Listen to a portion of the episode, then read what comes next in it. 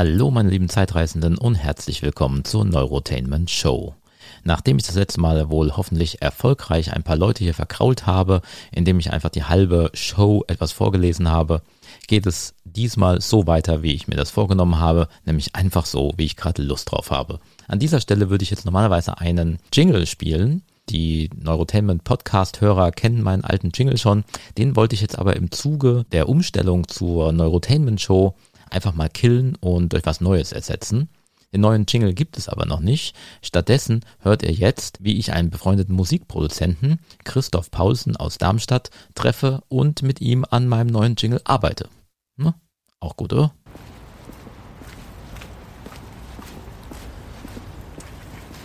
So, dank der wunderbaren Möglichkeit der Schnitttechnik sind wir jetzt 15 Minuten später auch schon bei Raum 103 und ich sehe tatsächlich Christoph Paulsen bereits an der Tür stehen. Bis jetzt geht, geht natürlich der akustische Effekt weg, dass ich jetzt klingeln wollte und so. Hallo Christoph. Hi Andreas. Aber du kannst gerne noch klingeln, damit man das noch hinten. Achso, Willst du von innen reingehen? Und nee, das ist schon okay. Ich glaube, ich glaub, Zuhörer können darauf verzichten, oder? Okay. Ja, okay, gut. Willkommen. Ja, also ich habe mir überlegt, dass ich dir erstmal so ein bisschen meine Ideen erzähle. Also was äh, der Zuhörer nicht weiß oder die Zuhörerinnen nicht wissen, äh, wir arbeiten ganz viel schon miteinander, Christoph Paulsen und ich. Äh, wir machen nämlich ganz viel Dein Song. Stimmt. Und da kommen ja auch immer Kandidaten an mit irgendwelchen musikalischen Ideen. Und so dachte ich, mache ich das jetzt auch. Okay. Ich habe jetzt musikalische Ideen. Du fällst ähm, durchs Altersraster, das ist dir klar. Ne? Genau, ich bin vielleicht ein bisschen älter als der Durchschnitt. Ja. Aber deswegen bei weitem nicht mehr kompetent. Dadurch gleiche ich das dann wieder aus. Top. Okay. Und das kann ja nur gut werden. Ähm, also, es gibt ja einen Jingle, Mhm. ähm, den der Neurotelmen Podcast ja jetzt schon seit Jahren hat. Mhm. Das ist eigentlich nur ein, ähm, ich kann es einmal anspielen, ich weiß Gerne. gar nicht genau. Du wirst gerade angerufen von Oh. der Sharita. Okay, dann da muss ich mal kurz Ja, dran. okay. Die arbeitet nämlich. Also Sharita kenne ich auch, mit der gehe ich immer in die Marvel-Filme. Also als die Kinos noch geöffnet haben. guten Morgen. Also, Und die ist Teil der Dein Song Band. Die ist da die Sängerin. Und jetzt, jetzt reden die gerade miteinander. Okay, gut. Ähm, ich leg mal auf, wir sta- starten einfach gleich wieder ein. Da ist er. Genau, also hier nochmal der Neurotainment Podcast Den Jingle, ich, wie ich ihn seit 100 ein Jahren ganz habe. lustiges, ungewöhnliches Gespräch zustande kommen kann. Kommt jetzt Ich wünsche gleich. euch viel Spaß dabei und es geht los. Eins, zwei, drei.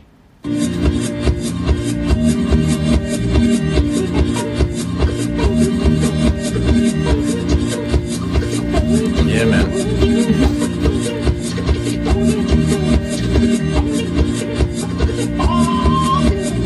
So, Jasmin.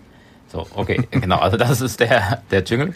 Ne? Also das, kenn ich ja schon. Ja, genau. Das ist ja eigentlich nur ein, ähm, das ist ein Sample aus dem Titty Wippi Song vom Titty Wippi Mann. Das Einfach ein, eine nicht. Stelle, die ich da geloopt Okay. habe. ja, äh, rückwärts. Mhm. Also eine Stelle aus dem Titty Wippi Song rückwärts. Ähm, und, ähm, und dazu habe ich gegackert. Ja, Mhm. also, ne? Ähm, und quasi diese gackernde Melodie erfunden, darauf äh, improvisiert irgendwie. Und das Einzige, was ich davon eigentlich, was mir ganz gut gefällt, ist so ein bisschen das Ende. Ähm, weil das dann so, bung, bung, bung, bung. Mhm. Irgendwie so kurz so, geht so in den, wenn es ordentlich gemischt wäre, wenn es richtig produziert wäre, würde das so in Low-Frequenz-Bereich gehen. Bum, bum, bum, bum. Also so eine, im- so. im Prinzip eine richtige Einleitung, so eine Art Doppelpunkt. Genau, das, das ist einfach so, das hat so ein Ende, ne? Ja, also das ja, ja. hat irgendwie so, also das, sowas fände ich ganz cool. Also was auch immer wir machen, vielleicht endet es einfach mit einem ah, bum, bum, bum, bum. Mhm. Ja, also das sind so, die, das sind so die ersten Sachen, die würde ich gerne sozusagen aus dem Vorhandenen Mhm. quasi gedanklich mich davon inspirieren lassen, aber ist ja relativ simpel. Ähm, und dann habe ich jetzt aber halt überlegt, was, äh, was soll das eigentlich sein? Was halt der Jingle davor nicht hatte, der war halt einfach nur crazy Mhm. und hat jetzt vor allem mit der Und lustig. ja, genau. Und lustig, das ist ja okay, das Ja. soll dieser Podcast ja auch durchaus sein dürfen.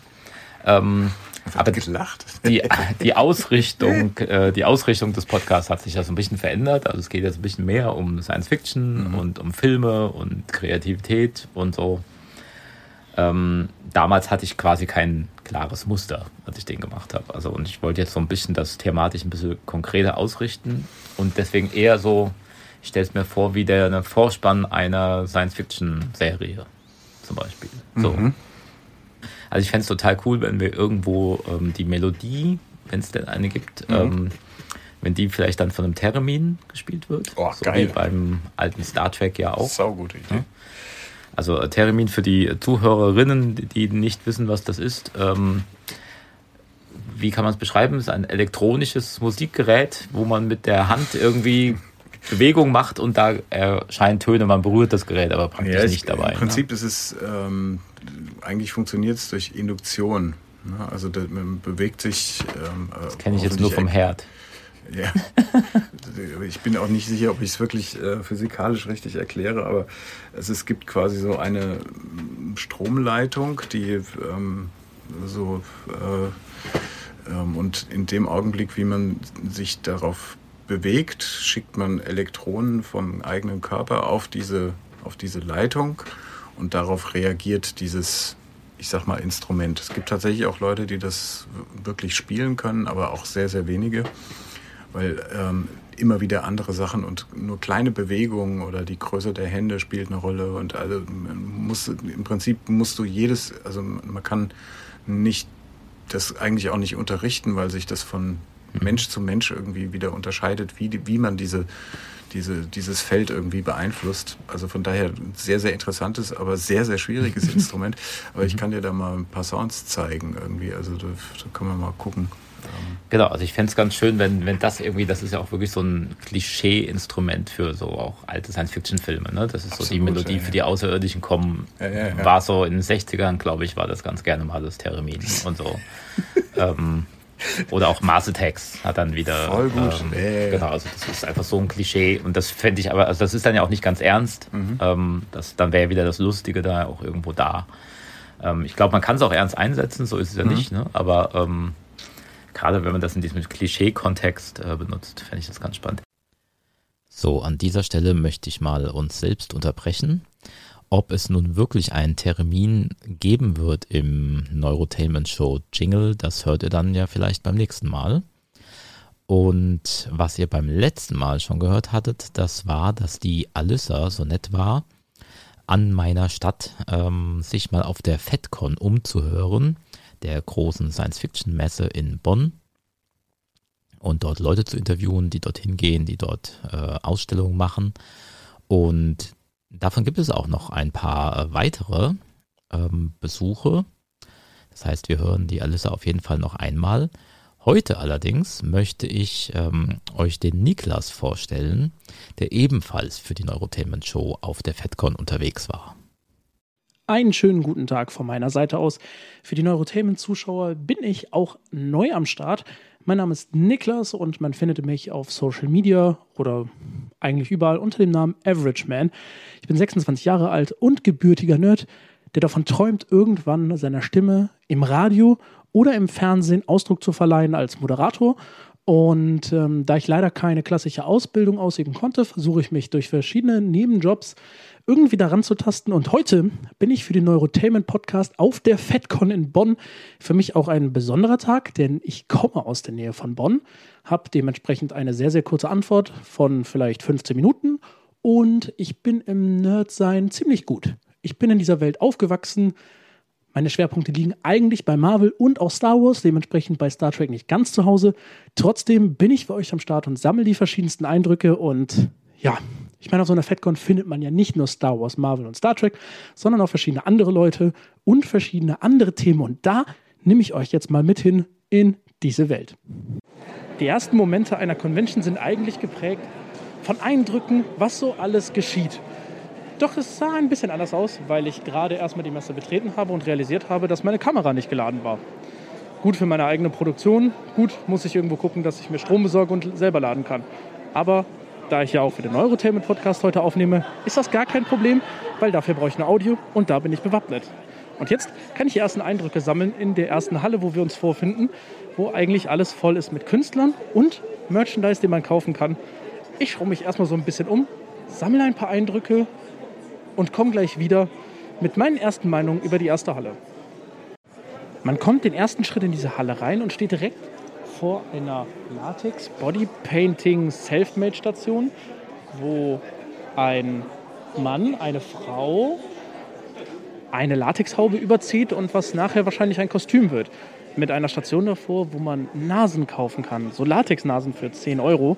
Und das sieht super interessant aus und den möchte ich gleich auf jeden Fall mal interviewen, wie man dazu kommt und wie er es schafft, es so professionell zu gestalten, weil es sieht wirklich sehr interessant aus. Ähm, jetzt stehe ich gerade an einem sehr interessanten Stand, und zwar einem Maskenbildnerstand. Handmade Latex und Bodypainting.de ist die Internetseite, ne? Das Handmade Latex, achso, latexteile.de. Ähm, und zwar geht es hier um ein bisschen um Maskenbildner. Und hier hat er gerade auf der Convention, ähm, ja, Genau, das wäre jetzt nämlich die Frage für die Zuschauer mal kurz zu erklären, was du da gerade eigentlich gemacht hast und wie lange du dafür gebraucht hast. Das ist Serana aus dem äh, Star Trek-Film Star Trek Discovery und das ist eben die Schwester vom äh, Saru, den ich auch gleich selber spielen werde. Äh, ja, und die sind eben äh, vorbereitet mit Schaumlatexteilen eben äh, auf ihr heute vor. Ja, ich denke mal anderthalb Stunden, zwei Stunden haben wir gebraucht. Äh, es sind mehrere Teile, die dann eben separat wie ein Puzzlesystem zusammengesteckt werden, aufgeklebt werden, dann eben aufgebracht worden. Ja, und da sieht das Ergebnis, aber das siehst du jetzt gerade nicht. Ähm, jetzt die Frage, ich habe nämlich gerade schon mal so ein paar Vor Vorwegfragen gestellt. Ähm, du hast nicht diese klassische maskenbildende Ausbildung gemacht, sondern so einen Quereinsteiger. Wie muss ich mir das vorstellen? Na, na, ich wollte wohl Maskenbildner werden, hatte mich beworben in Theater. Zu meiner Zeit, vor, vor 20 Jahren, musste ich eben auch noch eine Friseurlehre vorher machen. Und äh, irgendwie war das dann nicht so der Werdegang, den ich mir vorgestellt hatte. Ich wollte ja eigentlich nur mit Schaumlatexteilen arbeiten und nicht nur Haare knüpfen. Nicht? Das ist eigentlich die Grundausbildung dort, was man dann bis zur Vergasung dann wahrscheinlich übt. Oder ich sehe es ja auch in dem, bei Mephisto, in den Maskenbildnerschulen in Berlin, bei denen ich dann Workshops gebe mit äh, Schaumlatexteile herstellen. Da sehe ich das wieder, was die da machen. Das sind so viele Sachen, die wollte ich gar nicht machen. Aber deswegen habe ich dann eben angefangen, das als Nebenberuf dann eben äh, als Hobby dann auszuarbeiten. Für, für die FedCon, da haben wir vor 10, 15 Jahren damit angefangen, kleine Sachen dann herzustellen. Und mit jedem Jahr wird es dann immer einfach mehr, immer mehr Formen. Und mit jeder Form, die ich gemacht habe, hat man auch immer mehr Erfahrung. Nicht? Und äh, so, so, werden die immer größer und äh, umfangreicher, genau. Also Learning by Doing. Nicht? Und dann die Frage, was war bis jetzt so die vielleicht ein, zwei bemerkenswertesten Figuren, die du gemacht hast oder an die du dich am meisten oder am liebsten zurückerinnerst? Äh, am liebsten war, war der Start in die FedCon, als wir für 20th Century Fox gebucht wurden, um äh, Avatare zu schminken. Da kam gerade die DVD raus, die wir promoten durften. Und da haben wir dann ein, zwei Modelle dann komplett im ganzen Körper eben äh, besprüht, bemalt halbnackt natürlich. Da gab es noch nicht so eine Einschränkung mit, mit äh, wie auch immer. Äh, aber wir hatten auch trotzdem Kulissen und Dekoteile natürlich, Ketten, alles dann drüber. Das, das waren dann eben nicht ganz nackt. Aber dafür haben wir das erste Mal eben Schaumlatex-Nasen hergestellt, weil die haben etwas eine breitere Nase. Und die Ohren sitzen auch nicht in Höhe der menschlichen Ohren, sondern die sitzen ja fast knapp über den. Das mussten wir eben alles wegkaschieren, damit das realistischer aussieht. Ja, und dann damit fing das eigentlich an. Das war eigentlich das Wichtigste für mich, wo es zur FedCon ging. Und was ist jetzt noch ein Projekt oder ein Charakter, den du unbedingt gerne noch machen würdest, zu dem du jetzt noch nicht gekommen bist? Äh, äh, das ist Galaxy Quest und, und zwar Ceres. Ceres ist äh, diese, diese Widersacher, der Fiese, der natürlich die, die Mist, jetzt sind die, ja, diese lieben Außerirdischen da, ist mir der Name entfallen, weißt du das? Äh, ist egal. Äh, und, und diese Figur ist eigentlich sehr umfangreich groß, sehr gepanzert und aber die Gesichtsmaske von Rick Baker äh, geschminkt, äh, das ist der Original äh, Maskenbilder von dem Film, von vielen Filmen. Äh, das muss, muss ich einfach mir auch noch in Angriff nehmen. wollte ich eigentlich dieses Jahr schon schaffen, aber irgendwie ist das auch eine Menge Arbeit. Der liegt dann noch zu Hause. Okay, ich danke dir für deine Zeit und es war doch besser geredet, als du am Anfang gedacht hast. Nein, nein ich, ich danke, dass ich äh, interviewt worden Danke. Die FedCon wird ja mal angepriesen als eine Science-Fiction-Messe, doch irgendwie haben wir hier nicht nur Science Fiction. Egal an welcher Stelle man findet, von Merchandise über Klamotten oder Küchensachen, ist alles dabei von allen Franchises. Sei es Star Trek und Star Wars, wie es natürlich zu erwarten ist, aber man findet auch Walking Dead, S, Harry Potter Natürlich darf Lego nicht fehlen. Und natürlich 2021, was absolut im Trend ist, Squid Game. Ja, auch Squid Game ist hier vertreten in verschiedenen Formen. Oftmals in handgemachten Dekorationssachen. Schade, dass man hier nicht so ganz präsentieren kann, aber es ist so, wie soll ich sagen, für so Handdesinfektionsmittel eine Schutztasche mit Squid Game drauf, mit dieser Wache. Das sieht schon wirklich cool aus. Also, nur weil es eine Science-Fiction-Convention ist, heißt es nicht, dass man nicht mehrere Genres hier bedienen kann. Ich habe den Weg gefunden in einen etwas kleineren Nebenraum im Obergeschoss äh, des Maritimen Hotel. Wir haben hier den Stand von Cosimo.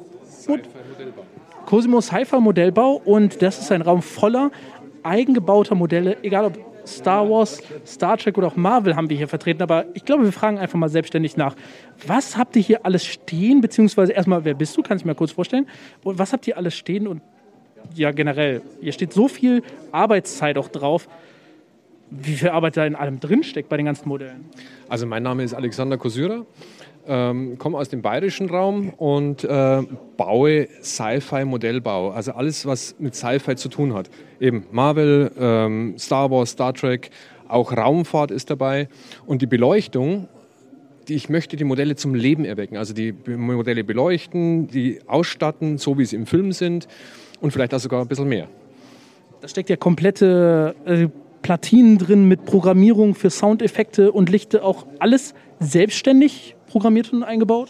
Programmierung macht ein guter Freund von mir, aber alles, was an Lichter ist ähm, oder eben ja äh, Lichtleiter verlegen und so, das ist alles meins. Das mache ich alles.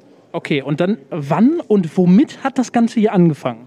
Das hat 2014 angefangen und da hatte ich ein ganz kleines Modell bekommen von meinem Onkel, der hat gesagt, bau das mal. Das war mir aber zu langweilig. Das war ein Flieger, unbeleuchtet und ich bin eigentlich begeisterter Sci-Fi. Modell oder Sci-Fi-Fan seit Kind her schon und jetzt haben wir gedacht, es muss ein, ein, ein richtiges Modell von, von Krieg der Sterne her. Dann habe ich mir die Venator-Klasse gekauft und habe die einfach mal bestückt mit Lichtleitern.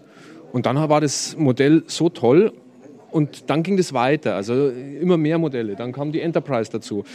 Und dann hat ein Modellhersteller gesagt, bau doch ein bisschen mehr und stell die bei uns aus. Und dann kam, kamen bis heute 41 Modelle zusammen. Sind das so vorgebaute Modelle oder sind das auch teilweise komplett selbstgebaute? Das sind alles. Das sind Resin-Bauteile, es sind äh, Plastikmodellbau dabei, es ist auch 3D-gedrucktes dabei und die kann ich dann zusammenbauen. 3D-Druck ist natürlich äh, tolles Material, kann man alles damit machen, mhm. viel damit machen. Sind drei Modelle aus Resin dabei, also Resin 3D-Druck und äh, alles andere sind Resin-Bausätze, Plastikmodellbausätze. Ja. Mal kurz für die Zuschauer, die es jetzt nicht sehen können. Wir haben ja ganz viele Modelle, die beleuchtet sind, die sich drehen, die Soundeffekte von sich geben, die man audiomäßig kaum dargeben kann. Wir haben zum Beispiel hier den Crawler aus dem vierten Teil von Star Wars, der Java Crawler. Den kann man aufmachen, da, sind, da ist Schrott drin, da sind Platinen drin. Äh, ich kann das gar nicht alles beschreiben. Licht drin, Soundeffekte, das muss man einfach gesehen haben. Ich hoffe, der Andreas gibt das vielleicht auf seinen Social Media Plattformen wieder. Ähm, wie viele Modelle hast du jetzt heute hier mitgebracht? Ich habe heute dabei, glaube ich, 40 Modelle oder 39 Modelle. Mehr gingen leider nicht in die Kisten rein. Ich konnte nicht mehr mitbringen. Ähm, aber es reicht. Es reicht. Dann habe ich eine Frage, die ich mal stellen muss, weil mich das auch interessiert. Ist auf dem Transportweg schon mal was kaputt gegangen? Jedes Mal. Aber dadurch, dass es ja Plastikmodellbau ist, kann man es leicht wieder kleben. Okay, das ist ja schon mal positiv. Ja. Ähm, wir haben hier bei den Modellen stehen dann so drauf, Baujahre, zwei Jahre, sieben Monate, zehn Monate. Was ist das Höchste und wie machst du das alles, wenn du das ja selber baust? Wie packt, das, packt man das zeitlich? Ja, natürlich, Familie ist ja auch noch da, Beruf ist noch da. Der Millennium Falke war am längsten, der hat Baujahr, äh, Bauzeit von zwei Jahren gehabt. Und äh, es ist so, je nach Zeit, wie man zu Hause hat, äh, mal ist ein halbes Jahr gar nichts und dann ist er mal wieder äh, vier Wochen, wo man wirklich nur baut. Das kommt immer darauf an, eben wie die private Zeit ist. Und das ist ja nur ein Hobby, soll ja nur ein Hobby sein. Dann mal kurz für die Zuschauer, um mal kurz zu erklären, was ist so dein Highlight? Was ist das, worauf du besonders stolz bist, was du den Leuten am liebsten präsentierst? Das sind eigentlich zwei Modelle. Das ist jetzt die neue Galactica, die ich mit dabei habe, und das ist die Komet. Weil die Komet ist einzigartig weltweit mit Drehfunktion und Beleuchtung. Die habe ich auch gesehen und das ist auch, glaube ich, hier so der meiste Hingucker, da bleiben die meisten Leute vorstehen. Äh, was steht denn jetzt noch an, beziehungsweise was ein Projekt, was unbedingt noch verwirklicht werden möchte oder sollte von dir? Ähm, großer Wunsch ist der zweite Todesstern. Der ist aber, es ist aber eine Herausforderung, weil ich, da gibt es keine Formen, da gibt es gar nichts. Ich habe den Globus schon zu Hause, der ist schon ausgefräst, aber das ist ein sehr langes Projekt. Okay, äh, auf welchen Convention könnte man dich noch finden für die Leute, die jetzt sagen, boah, das möchte ich mir auch mal angucken oder wo kann man das alles sehen? Ich bin jetzt das nächste Mal auf der Comic-Con in Stuttgart und auf meiner Webseite sind immer aktuell die ganzen äh, Veranstaltungen auf Modellbaumessen oder wo ich zu finden bin. Okay, dann würde ich sagen, komme ich in Stuttgart wieder vorbei, da bin ich nämlich auch und vielen Dank für deine Zeit. Sehr gerne, danke. Also wenn man denkt, die Grenzen von Merchandise, die haben irgendwo Grenzen, nein, die haben einfach keine Grenzen. Es gibt einen Stand, da gibt es eine Tapete. Aber wie zu erwarten, keine normale Tapete, sondern eine Star Wars Tapete. Mit Han Solo, Lea, Chewbacca, wir haben Javas und ein Millennium Falke. Also äh, Merchandise hat einfach keine Grenzen. Gut, jeder muss für sich selber entscheiden, ob man so weit geht mit Merchandise. Aber wenn man so weit gehen möchte, hat man dafür die Möglichkeit. Ich teile ja auch gerne einfach so Erfahrungen und Gefühle, die man an so einem Convention-Wochenende ja, erfährt. Und ich finde es wirklich sehr interessant. Ich bin heute mal mit meiner Freundin auf einer Convention und wir haben ihre Mutter mitgenommen. Sie mag Stargate, Star Wars und Star Trek und hat sich immer so ein bisschen schwer getan, so ob sie sich traut, auf sowas zu gehen, weil sie da vielleicht nicht reinpasst. Und das ist die Person, die es wahrscheinlich am meisten gerade fühlt. Sie geht an die ganzen Fotopoints und lebt das wirklich komplett aus. Und das gefällt mir wirklich sehr. Ähm, ja, der Podcast sollte im Großen und Ganzen das Thema Kreativität und Menschen in ihrer Kreativität zeigen. Vor allem natürlich im Hinblick auf das Nerdsein. Und da habe ich mir jemanden rausgepickt, den ich eigentlich schon lange kenne. Was heißt lange? Wie lange kennt man sich jetzt? Vielleicht so drei Jahre könnte hinhauen. Ja, habe ich kennengelernt auf der Star, auf der, nee, Moment, in Dortmund auf der Comic-Con haben wir uns kennengelernt. Mhm ich einfach mal so random ein paar Videos von ihm gemacht, weil er cool ist und ein paar geile Schwertmoves ausgepackt hat. Und er repräsentiert jemanden, der mir viel bedeutet hat, und zwar einen Videospielcharakter, den vielleicht einige von euch kennen sollten, nämlich Starkiller aus dem Star Wars-Universum, aus Star Wars The Force Unleashed. Und ja, er kann ja ruhig mal ein bisschen was über sich erzählen, wie lange er das jetzt macht und warum du ausgerechnet ihn gewählt hast. Yay, ein wunderschön. Äh, ja, ich bin das wieder. Ich glaube, wir hatten das Vergnügen schon mehr als einmal. Äh, ich habe dir auch mehr als einmal versucht, irgendwas beizubringen, bis heute allerdings erfolglos. Das können viele bestätigen. Ja, ähm, dürft ihm auch gerne noch mal schreiben. Er muss da ein bisschen mehr an seiner Technik üben. Ich meine jetzt in Bezug aufs Lichtschwert. Alles andere kann ich jetzt nicht beurteilen, aber darum geht es jetzt erstmal nicht. Äh, ja, meine Geschichte. Ich glaube, die habe ich auch schon mehr als einmal erzählt, aber ich bin natürlich gewillt, für dich da noch mal wieder ein bisschen äh, Du darfst ja nicht vergessen, ich bin ja heute nicht für mein Thema da, sondern ich, ich nehme ja für den Neurotainment Podcast auf. Äh, einen Podcast rund um Science Fiction und Kreativität der Menschen. Menschen und deshalb dachte ich, musst du einfach rein. Ach du Scheiße. Äh, darf ich fluchen? Ich weiß nicht. Jetzt habe ich es getan. Jetzt ist vorbei. Er kann es ja noch vielleicht rausschneiden. Okay. Ach du Piep. Okay. ja, äh, äh, mein Name ist äh, Patrick oder viele kennen mich auch deutlich besser unter Starkiller Cosplay. Äh, ich mache das Ganze jetzt schon eine Weile und bin tatsächlich äh, mit Starkiller, glaube ich, so durch die ganzen Varianten, die ich jetzt schon gemacht habe, doch relativ bekannt, sage ich jetzt mal. Und glaube ich auch eher auffällig. Man sagt mir auch immer nach, es gibt eine gewisse Ähnlichkeit und ich gucke ausreichend böse genug, trotz meiner 1,60 Meter Körpergröße Größe, dass man tatsächlich sogar auf einer Convention schon mal äh, jemanden getroffen, der sich nicht getraut hat, mich anzusprechen, weil ich den ganzen Tag so böse geguckt habe. Ähm, ich denke, das ist in erster Linie natürlich ein Kompliment, aber. War er größer als du oder war ungefähr deine Größe? Nee, er war größer tatsächlich. Oh. Hat sich aber nicht getraut, mich anzusprechen, weil ich so böse geguckt habe. Fand ich auch spannend im Nachgang, ja, aber ist okay. Ähm, ja, also ich mache das jetzt so, Cosplay, glaube ich, jetzt so um die fünf Jahre. Mit Starkiller bin ich so äh, vor ja, vier Jahren das erste Mal in Berührung gekommen mit dem Gear. Das war so mein erstes Cosplay.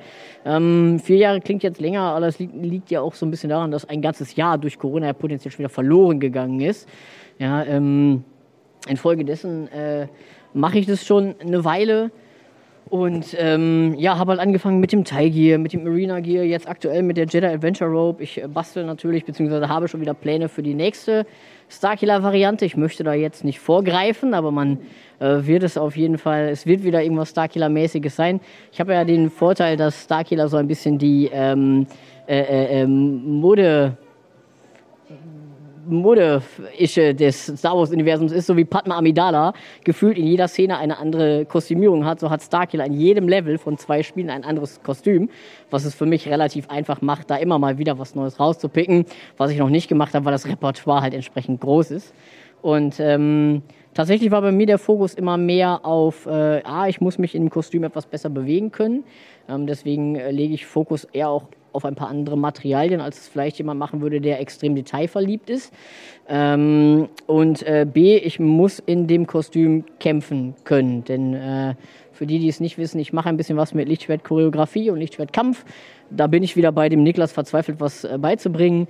Ähm, Im Großen und Ganzen. Ich habe einmal eine Drehung hinbekommen. Ja, eine Drehung in dreieinhalb Jahren. Das ist schon fast traurig. Ja? Ey, komm, wir haben eine Choreografie, wir haben unseren eigenen Star Wars Kurzfilm gedreht und der Film ging dreieinhalb Minuten und haben wie lange für die Kampfszene gebraucht? Naja, meine Szenen waren schneller fertig als deine. Ja gut, es war, eigentlich waren es ja nur drei oder vier Schläge, die wir dann drei oder viermal geprobt haben. Gut, man muss auch sagen, das war während Corona, während wir nur zu zweit sich treffen durften. Das heißt, wir mussten die Kamera irgendwie so positionieren, dass wir auch alleine drehen konnten. Aber im Großen und Ganzen, ich meine, es sah jetzt nicht geschmeidig aus, aber zwei, drei Schläge habe ich hinbekommen. Ja, ich habe dich gut geschlagen. Äh, du hast dich gut geschlagen. Entschuldigung. Ich kann mich immer noch an eine schöne Szene erinnern, wo du auf einer Kante standest und dann du den Highground hattest, du springen wolltest. Ich gesagt habe, nein, stopp, die Kamera läuft noch nicht. Und er springt einfach trotzdem.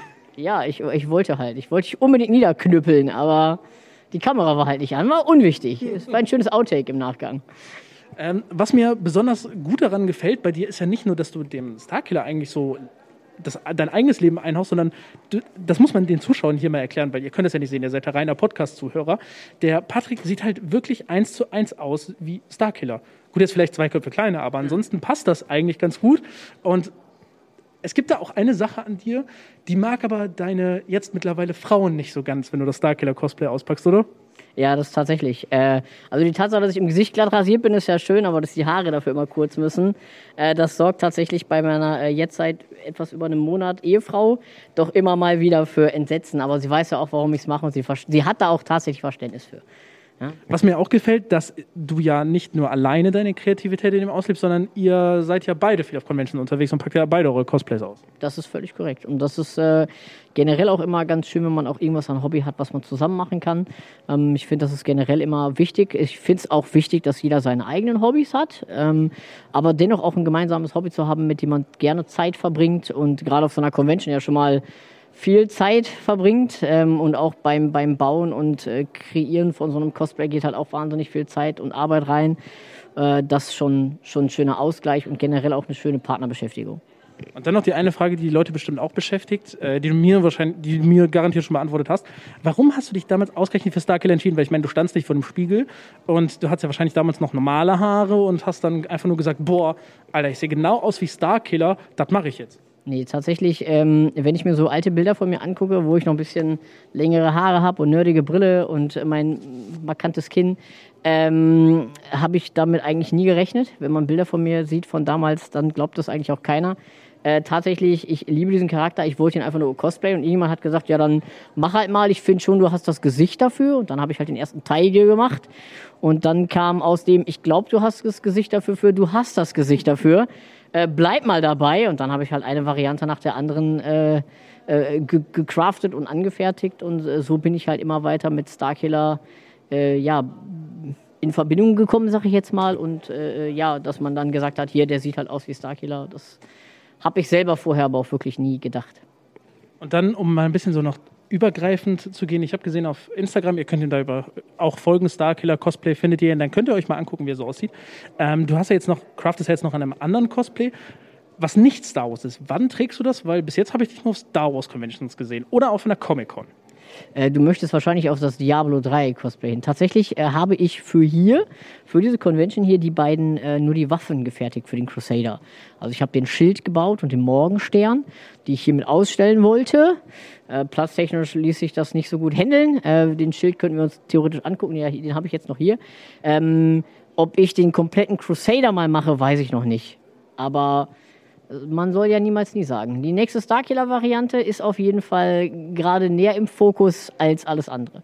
Dann freuen wir uns mal drauf und noch ganz kurz, worauf legst du deinen besonderen Wert einfach auf Authentizität, auf Gemütlichkeit oder einfach, dass du trotzdem irgendwo noch du selbst bleibst?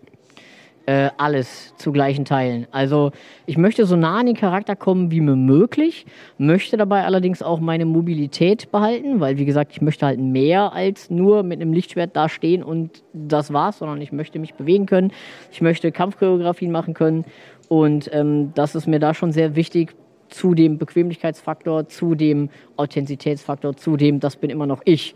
Weil böse gucken durch die Gegend rennen kann ich gut. Perfekt. Also wenn ihr das abchecken wollt, ihr könnt auf Instagram mal Starkiller Cosplay sehen. Da guckt er nicht immer böse. Also es gibt auch Bilder, wo er grinst. Aber ich danke dir für deine Zeit. Ja, so bin ich. Helf einfach vor mich hin. Möchtest du noch einmal kurz den Leuten einfach sagen, warum es wichtig ist, einfach seine Kreativität auszuleben, zum Beispiel so wie du es gerade tust? Nee. Perfekt. Viel Spaß euch beim Zuhören vom Rest des Podcasts. Als ich mit ihm ein Interview ausgemacht hatte, bekam ich von ihm ein Infosheet mit allen möglichen Infos über ihn an die Hand, damit ich auch ordentliche Interviewfragen stellen kann.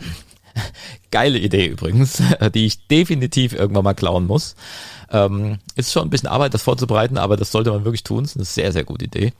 Unter anderem waren auf diesem Infosheet sogar mögliche Anmoderationen für ihn als Gast. Also lese ich doch einfach mal eine davon vor. Jetzt kommt's. Er hat über 3000 Interviews geführt, hat die Interviewhelden gegründet und zeigt heute anderen, wie sie gute Fragen stellen und gute Antworten geben können. Denn ein Interview ist ein mächtiges Tool. Medientrainer und Interviewheld Markus Tirok. Sehr schön. Ich habe gerade kurz Angst gehabt. Ich dachte so, mal sehen, was ich da für einen Moderationsvorschlag hingeschrieben habe. Ich fand den gar nicht so schlecht. Der war sehr seriös, oder? Ja, der ist vollkommen in Ordnung. Also bin ich damit jetzt der Erste, der diese Anmoderation eigentlich eins zu eins so übernommen hat? Tatsächlich, ja. Aber ähm, es ist ja auch gar nicht äh, meine Absicht gewesen, dass die Leute das eins zu eins übernehmen. Also sie können das, wenn sie wollen, können sie das machen. Sondern meine Absicht ist es ja, ihnen einfach ganz viel Arbeit zu ersparen. Ähm, denn wenn man mit mir ein Interview führen möchte dann, und mich nicht so gut kennt, dann wird man ja erstmal irgendwie Zeit bei Google verbringen. Ähm, und da ich ja nun auch keine 22 mehr bin und einfach schon ganz viel in meinem Leben gemacht habe, was auch im, im, im Netz irgendwie zu finden ist, es ist halt echt unübersichtlich. Und da habe ich gedacht, wäre es doch viel cooler, wenn ich irgendwie so eine so eine so einen kleinen Katalog zusammenstelle mit den Highlights, wo die Leute dann einfach sagen können, ach, das ist interessant, ach, der kommt aus Hamburg, ach, der ist Fische, ähm, rede ich doch mal mit ihm drüber. Ähm, mhm. Ja, es ist wirklich sozusagen eine Arbeitserleichterung als Angebot. Man muss ein bisschen vorsichtig sein, dass das irgendwie nicht so so ähm, daherkommt nach dem Motto, ich möchte dir vorschreiben, ähm, über was wir reden. Das soll es wirklich gar nicht sein. Aber die Reaktion, die du gerade gezeigt hast, dass du sagst, das ist eigentlich eine ganz coole Idee, habe ich bisher immer gehabt und äh, alleine dafür finde ich, lohnt es sich schon. Ja, das ist eine super Idee. Also ich meine, wie oft passiert das, dass man auch zum Beispiel dann voll, vollkommen falsch vorgestellt wird, ja, dass da irgendwas ja. direkt in der Anmoderation schon Fehler zum Beispiel ist. Und dann ist quasi das erste, was ich dann sagen muss, äh, sorry, das stimmt ja gar nicht, das ist nämlich eigentlich so und so. Ja. Also dann lieber ähm, genau sich auf das berufen, was man vielleicht vorher an Infos bekommen hat. Das ist so ein ganz trauriger Einstieg, finde ich, wenn man, wenn man dann als, als Antwortgebender sofort korrigieren muss, versucht ja. das auch mal zu übergehen. Ähm, also, ne, wenn der Name falsch ausgesprochen wird, dann kann man das ja auch noch mit einem Scherz oder sowas machen, aber manche Sachen, die muss man einfach richtig, richtig stellen und dann ist es natürlich echt so ein vergurkter Einstieg. Das möchte man ja auch als, also so möchte man sich als Gast ja auch gar nicht benehmen, ne? Genau, das ist auch unangenehm für alle quasi. Ja, genau. Ja, ja. Interviewst du eigentlich lieber selbst? Also du meinst, ob ich lieber die Fragen stelle? Mhm. Ja, das finde ich mega spannend. Das ist das, was ich am liebsten, wirklich am allerliebsten mache, ähm, Leute Fragen stellen. Das, mein ganzes Leben lang eigentlich schon und ähm, ich liebe es zuzuhören und aus den Antworten ähm, dann Geschichten rauszuhören. Und zwar klar, einmal über die Inhalte der Antworten, aber manchmal geht es auch um den Tonfall, manchmal geht's, manchmal ist es auch nur ein Blick, wo ich denke, na, da hat jemand gezögert oder woanders hingeguckt, äh, frag mal nach, da ist vielleicht eine Geschichte oder sowas. Das ist so ein bisschen detektivische Arbeit und das liebe ich sehr. Also Weil auch, man auch so, lieber so, als interviewt werden? Ja, ja, ja. Ja, okay. total.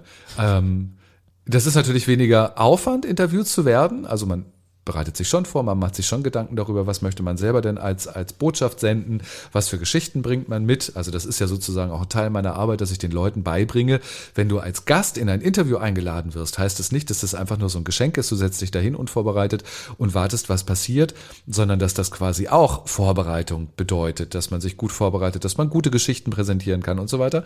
Ähm, aber es ist natürlich weniger Aufwand. Der Aufwand, gute Fragen zu, zu erstellen, ist zum Teil riesig aber äh, macht halt auch wahnsinnig Spaß, weil man eben so in die, in die Themen und in die Menschen da so eintauchen kann. Mhm. Ist es dir schon mal passiert, bei einem ganz normalen Gespräch, also keine Ahnung, auf einer Party oder sowas, dass du plötzlich anfängst, ein Interview zu führen? Ja, das, ja, ja, das ist mir, also mir ist noch eine andere Situation ähm, in Erinnerung. Das ist auch schon ewig her. Da hat jemand auf einer Party tatsächlich zu mir gesagt, du guckst mich so krass an, wenn ich mit dir rede. Und dann dachte mhm. ich so, nee, das stimmt doch gar nicht. Ich guck doch einfach ganz normal. Man stand in der Küche, hat sich mit einem Bierchen unterhalten und so. Ähm, und da habe ich gedacht, natürlich, das kommt davon, dass ich natürlich in der beruflichen Situation wirklich krass den Leuten in die Augen schaue, um diese Verbindung herzustellen und aufrechtzuerhalten. Ähm, und das ja, das ist für, für manche Leute so im, im Privatleben ist es vielleicht ein bisschen überfordernd, dass da jemand so aufmerksam ist, weil wir es gar nicht so gewohnt sind. Ähm, aber ich finde es, also für mich ist es normal, ich mache das auch nicht absichtlich. Ähm, ich finde es total schön, den Leuten in die Augen zu schauen. Mir geht das ganz oft tatsächlich so, dass ich äh, also schon kein Interview, sondern eher ein Verhör mache, ähm, wenn, wenn mich jemand einfach interessiert, wenn mich das einfach wirklich interessiert, was, was er da zu erzählen hatte und dann da so abzunörden auch, ähm, da fällt man manchmal schon so ein bisschen in diesen Duktus. Es war ein Giftmord, gib es zu. Gestehe. Jetzt bist du ja Interviewtrainer. Was kann man von dir lernen, wenn man nicht zwangsläufig Host eines Interview-Podcasts ist? Ähm, also es bezieht sich ja nicht nur auf Podcast, mhm. sondern es bezieht sich im Grunde auf jede Form der Interviews, die es gibt. Das kann ein Bühneninterview sein, das kann äh, ein Fernsehinterview sein, das kann YouTube, Social Media hoch und runter oder sowas sein. Und zwar beide Perspektiven. Also die Perspektive des Fragenstellenden, das ist natürlich ganz großer Bedarf, weil äh, ganz viele Leute äh, eben Fragen stellen und gute Fragen stellen wollen, es aber nicht gelernt haben. Ähm, uns den dann eben auch nicht können. Das ist auch nicht überraschend. Also wenn, wenn man es nicht gelernt hat, wo soll man es denn nachher können? Das ist ähnlich wie in einem anderen Beruf. Ähm, wenn man nicht Bäcker gelernt hat, dann wird es schwierig sein, irgendwie so eine tolle Torte oder ein tollen, tolles Brot zu backen. Ähm, und auch die Antwortgebenden. Ich bin ja sozusagen auch Medientrainer, das heißt, die Leute, die selber im, in ähm, Interviews sind oder in Talks sind, denen helfe ich eben auch gute Antworten zu geben. Wenn man das alles nicht macht, dann kann ich, glaube ich, nicht helfen. Oder? Meinst du, Andreas? Ich weiß nicht. Ich habe mich gefragt, ob es vielleicht auch was bringt, wenn man beides nicht macht, ob man einfach was lernt über, wie führe ich ein Gespräch tatsächlich. Ähm, oder ja, vielleicht lernt man auch einfach was Zwischenmenschliches. Also zuhören, nachdem man eine Frage gestellt hat, zum Beispiel. Ja, oder? ja. Also sowas würde ich alles nicht anbieten, weil ich da kein Experte drin wäre. Weißt du, also ich glaube, mhm. du hast völlig recht, man kann da für andere Lebensbereiche bestimmt gute äh, Querverbindungen für sich ziehen und daraus was lernen. Ähm, aber da würde ich mich selber nicht bei gut fühlen, weil ich es nicht durchdrungen habe, das Themengebiet, und weil ich es nicht systematisiert angehen kann. Es gibt eine, äh, ich habe ein paar Mal schon Anfragen bekommen von ähm, Leuten, die so aus dem HR-Bereich bekommen, also kommen ähm, wo es um Forschungsgespräche gibt, geht. Ob ich da nicht helfen könnte, ob ich da nicht den Leuten beibringen könnte. Ähm, und dann sage ich, nee, das ist einfach eine ganz andere Form. Weil so ein Interview in einem Medium, ob das egal, ob das Social Media äh, ist oder ob das klassisch Fernsehen oder irgendwas ist, ähm, das ist einfach eine ganz definierte ähm, Idee die man professionalisiert hat und da muss man die Regeln kennen und da muss man drin sich wohlfühlen und das, das muss man lernen. Aber alle anderen Frageformen wie Vorstellungsgespräche oder pf, keine Ahnung, was einem noch so einfällt, ähm, das ist echt nicht mein Beritt. Also könnte ich meinen Senf zugeben, aber das wäre dann eher so aus dem Bauch heraus und ähm, das lasse ich dann eher. Mhm. Bevor du dich jetzt wirklich diesem äh, Coaching und Training gewidmet hast, äh, warst du ja unter anderem äh, Fernsehansager. Ja, ich war Und Fernsehansager. sogar Deutschlands letzter Fernsehansager. Oh ja, ähm, stimmt. Wie, wie kommt man an diesen Job? Also, und was macht man da eigentlich? Erzähl mal was über Fernsehansagen. Ach, das kann man sich heute gar nicht mehr vorstellen, weil die meisten ja noch nicht mal mehr Fernsehen. Ähm, also früher gab es Fernsehansager, die sich zwischen den Programmen, also zwischen, ich sag mal, zwischen den Nachrichten und dem Spielfilm gemeldet haben. Und dann haben die Zuschauer begrüßt und haben gesagt, Mensch, es ist ja toll, dass sie da sind. Und gleich gibt's den Film. Und dann haben die so, ein, ähm, so eine Einleitung in den Film gegeben, haben vielleicht irgendetwas Spannendes über den Inhalt erzählt oder über die Regie oder über die Produktion, um auf diesen Film aufmerksam zu machen und dann so in den Film überzugleiten. Das war ein klassischer Fernsehansager oder eine Fernsehansagerin. Es war, glaube ich, eher ein weiblich orientierter Job, muss man sagen. Ähm, und die haben auch zum Beispiel eine Art Programmzeitschrift vorgelesen. Die haben den Leuten auch erzählt, was den ganzen Abend dann beim NDR zum Beispiel passiert. Das habe ich nicht mehr gemacht. Ähm, aber trotzdem war es noch so ein bisschen so. Die ARD hat ja ein Vorabendprogramm. Das ist so zwischen 18 und 20 Uhr. Da laufen Serien. Soaps liefen früher zu meiner Zeit. Ähm, wie Verbotene Liebe und Marienhof, Großstadtrevier. Also alle, die so ein bisschen älter sind, die kennen diese Programme noch. Ähm, und zwischendurch lief Werbung. Und diese Werbung lief bei, in jeder Stadt lief andere Werbung. Also im Norden von Deutschland lief eine andere Werbung als im Süden von Deutschland. Man hat es nicht mitbekommen. Ähm, und das bedeutete in einem linearen Programm, dass so die Programm, ähm, wie soll man das, ist ein bisschen schwierig zu beschreiben, gebe ich zu. Also, ähm, dass man auseinandergelaufen ist, dass man nicht mehr so einen gemeinsamen Startpunkt gefunden hat. Also München war fünf Sekunden vorher mit der Werbung durch als Hamburg. Was macht München jetzt in diesen fünf Sekunden? Okay. Ähm, das war das Problem und ich war die Lösung, weil ich sozusagen dann dazwischen geschaltet wurde und eine Fernsehansage machen musste, die eine ganz bestimmte Sekundenanzahl hatte.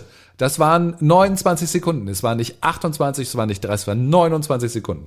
Und nach 29 Sekunden wurden alle ARD-Anstalten wieder zusammengeschaltet. Und das war der gemeinsame Startpunkt dann für die verbotene Liebe zum Beispiel.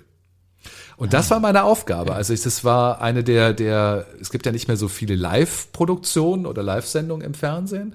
Ähm, das war, Studio 1 hieß das, war damals live und meine Auf Aufgabe war, sekundengenau zu arbeiten. Was ich da gesagt habe, hat eigentlich keinen interessiert. Es wollten nur, also die Programmmachenden wollten nur, ähm, dass ich die Sekunden mache. Ach, und es war schon, naja, dann habe ich halt erzählt, habe ich halt erzählt, ähm, wie, wie Graf äh, Lahnstein in der verbotene Liebe wieder irgendwas ausgeheckt hat. Das waren so meine Themen. Das war der Hammer. Es hat tierisch Spaß gemacht. Ja, also es ist vor allem sehr interessant, weil ich kenne natürlich Fernsehansagen noch. Ähm, mir war aber gar nicht bewusst, dass das einer der Gründe war. Das bedeutet auch, dass du quasi dann nur in einem Bundesland oder irgendwie sowas zu sehen warst, weil in der anderen ja dann noch die Werbung lief, oder was heißt das? Nee, die haben das ähm, irgendwie zusammen, also so zusammengeschnitten, dass ich fast in allen zu sehen war. Also das war sozusagen Okay. auch immer als länger als die Pause. Aber es brauchte dann, ich habe keine Ahnung, wie sie es dann technisch gefüllt haben, es brauchte dann die Zeit, damit alle wieder irgendwie so synchron zusammenliefen äh, und das machen können. Ach, und dann haben wir halt auch so manchmal so ein bisschen, äh, ein bisschen was Außergewöhnliches gemacht, haben wir mal eine Schalte zu Jörg Pilawa gemacht oder haben eine kleine Reportage gedreht, die wir dann auch gezeigt haben und sowas. Also wir haben uns wirklich auch Mühe gegeben ähm, mit diesem Studio 1, mit diesem, mit diesem kleinen Fitzelprogramm. Ähm, ja, das war, ach, es war toll. Das war eine Riesenproduktion mit Maskenbildner, ähm, zwei Kameraleute, Regisseur, Toningenieur. Also die kommt, das komplette große Besteck damals beim WDR in Köln wurde für eine 29-sekündige Moderation genutzt.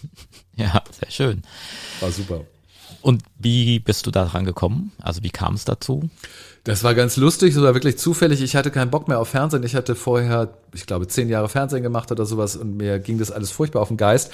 Und dann habe ich da, das war in Hamburg, habe ich gekündigt und es war so ein fantastischer Sommer und ich habe mich dann an den Elbstrand gesessen, äh, gesetzt und habe erstmal sechs Wochen nur irgendwie am Elbstrand gesessen und irgendwie eine wirklich the best time of my life gehabt. Es war einfach eine ganz großartige Zeit, wo ich mir über nichts Gedanken gemacht habe. Ich hatte zwar keinen neuen Job, ich hatte auch nicht besonders viel Geld, weil ich bei dem Hamburger Sender, das war ein kleiner Sender, ähm, nicht viel Geld verdient habe.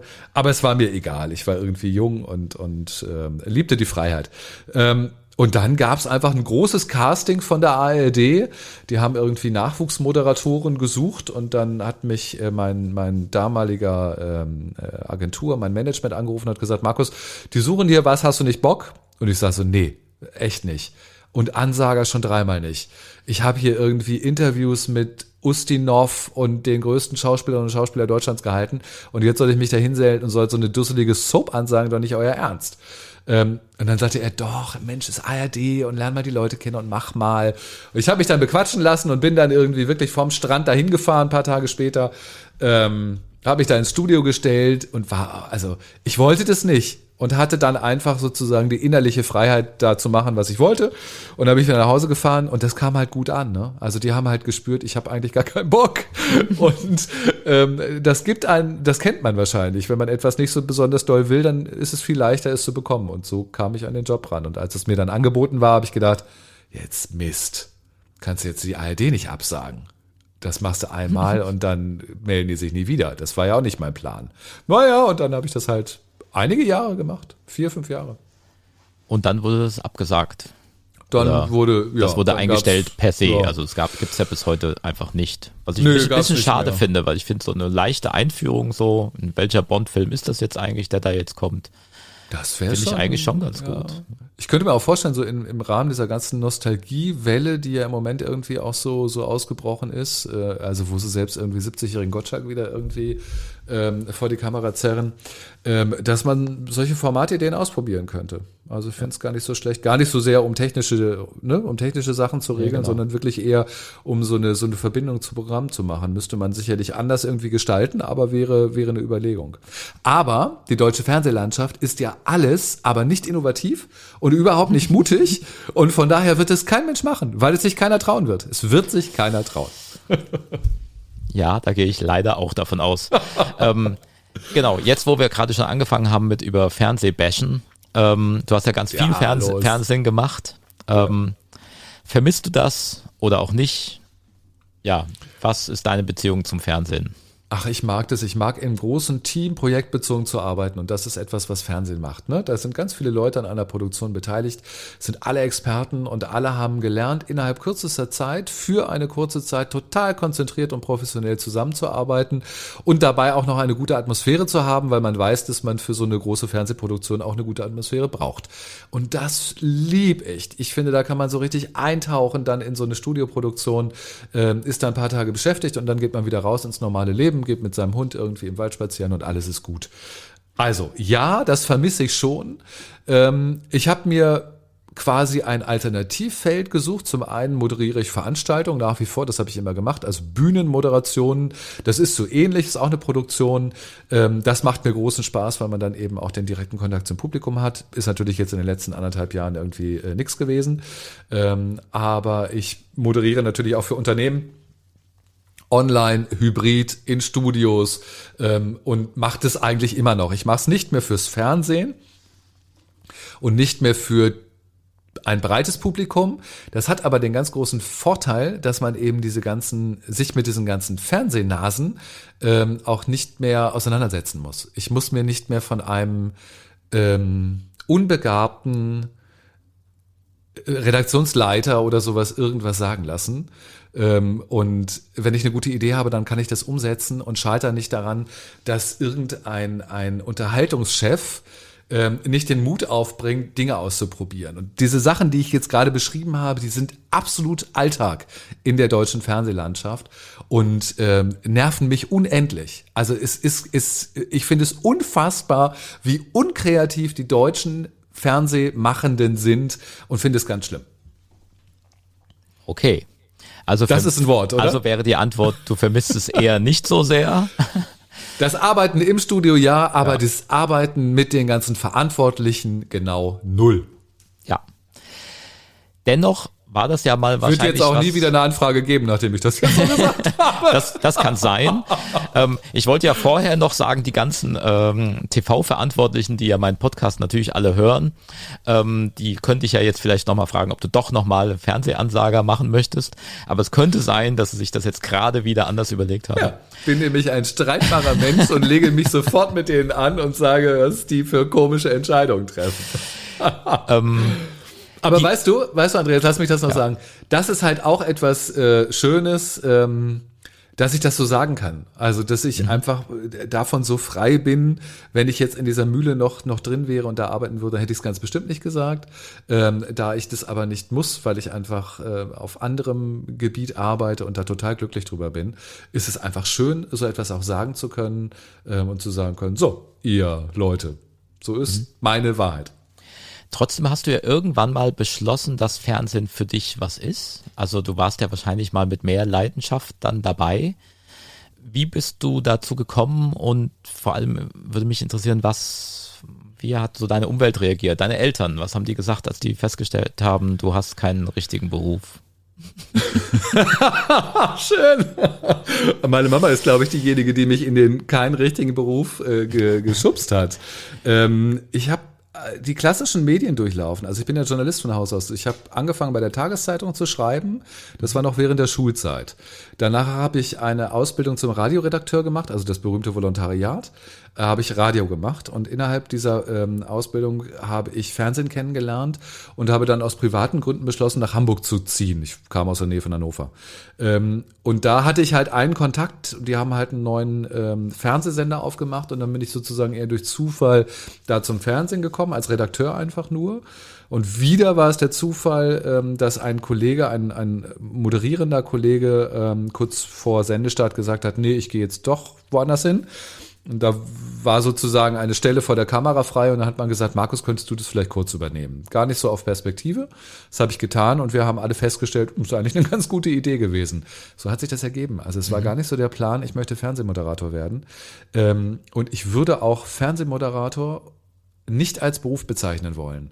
Das ist eine Tätigkeit, die macht man ein paar Jahre und dann hört man aber auch wieder auf diese großen Namen wie Gottschalk, äh, Günther Jauch, äh, Sandra Maischberger, die uns einfallen, die das schon so viele Jahre machen, das ist echt eher die Ausnahme. Ähm, die meisten ModeratorInnen machen das ein paar Jahre und danach gehen sie wieder in die Redaktion, machen Filme, ähm, gehen ins Beratung, Training, Coaching. Ähm, deswegen, auch wenn jüngere Leute mich ansprechen und sagen so, oh, ich habe auch Bock, irgendwie Fernsehmoderator zu werden, sage ich, mh, hm, mach mal irgendwas und wenn sich dann ergibt, kannst du es ja auch gerne pushen oder sowas, aber es ist kein Job, es ist kein Beruf. Mhm. Aber das heißt, du hattest da nie in irgendeiner Form Widerstand, also zum Beispiel in der Familie oder sowas, Überhaupt es hieß, nicht. mach doch mal was Richtiges. Also Nein, nein.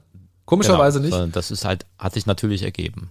Ja, und komischerweise nicht, weil meine Eltern ähm, beide, ähm, ja, so, es ist so Ar- Arbeiterfamilie, ne? Also die haben beide bei der Post damals gearbeitet, später dann Telekom, ähm, haben dann aber auch ihren, ihren Aufstieg gemacht, ähm, also haben, haben ja, waren aber trotzdem so eher mit Thema Sicherheit unterwegs, äh, wobei meine Mutter glaube ich nicht wirklich. Ähm, und ich bin dann ja von Anfang an in meinem Leben eigentlich als Freiberufler unterwegs gewesen, ähm, was ja, aufgrund dieser, dieser, dieser Sicherheit, nein, dieser Freiheitsliebe, die ich habe, glaube ich, die richtige Entscheidung ist. Also mich fest in einen Job zu packen, ist, glaube ich, keine gute Idee.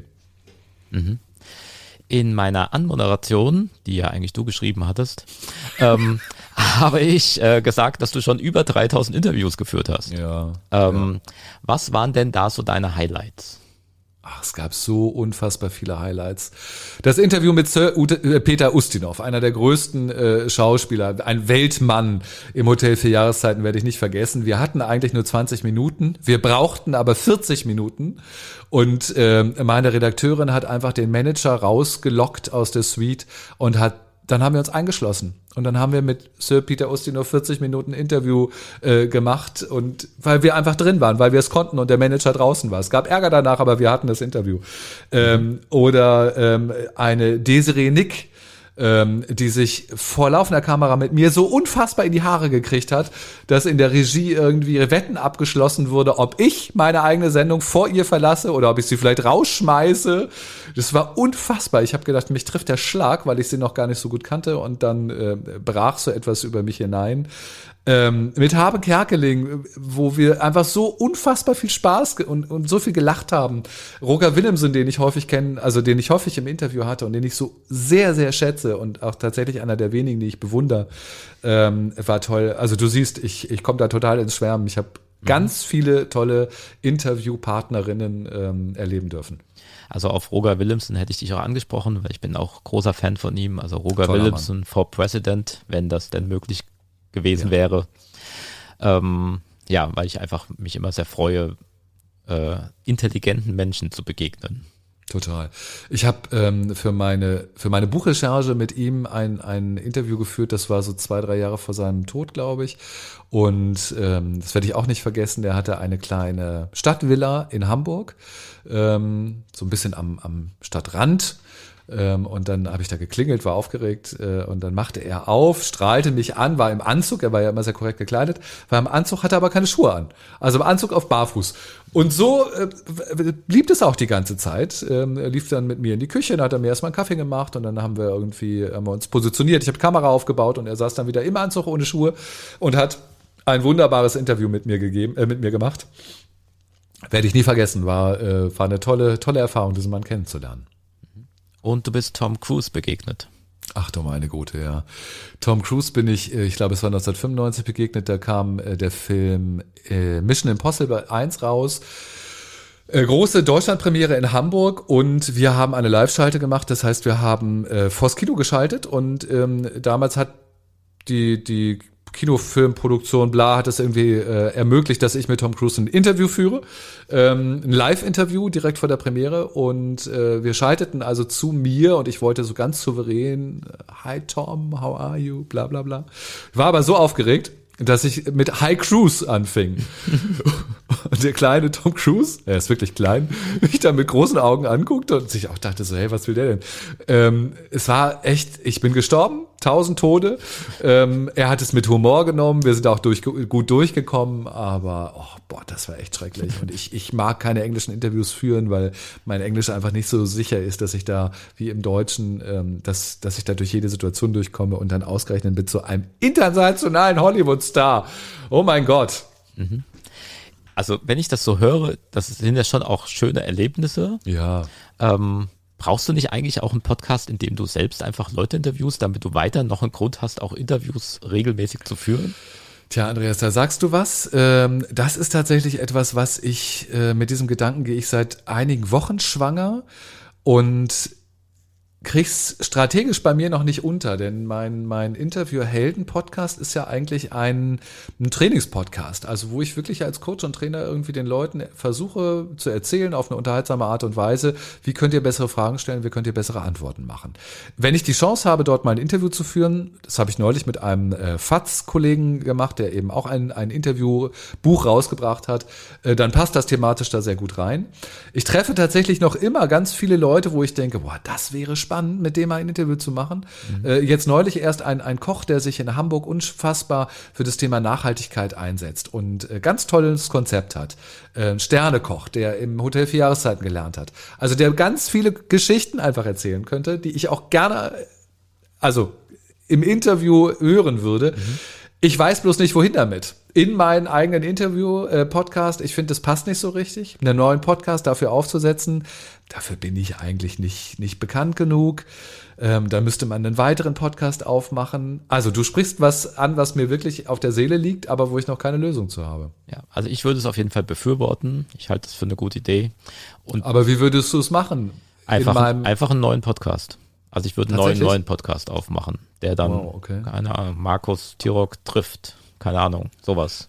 Fängt man wieder von vorne an, ne? Muss man wieder sozusagen komplett aufbauen. Wieder ein neues Produkt. Da habe ich echt Respekt ja. vor. Ja. Aber es einfach bei den anderen reinzubringen, tja.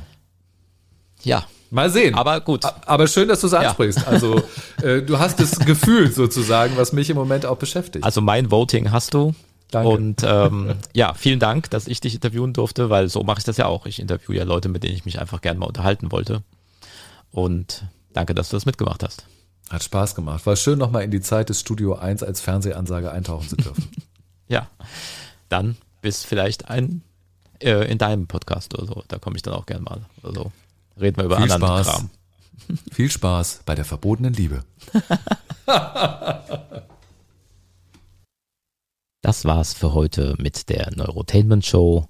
Das nächste Mal geht's wieder weiter mit neuen, vollkommen überraschenden Inhalten rund um Kreativität, Kunst und den Sinn des Lebens. Wenn du, liebe Hörerin, wissen möchtest, was ich sonst noch so mache und was es sonst noch so über mich zu wissen gibt, ähm, dann hol dir doch meinen Newsletter, den bekommst du auf simon.vision.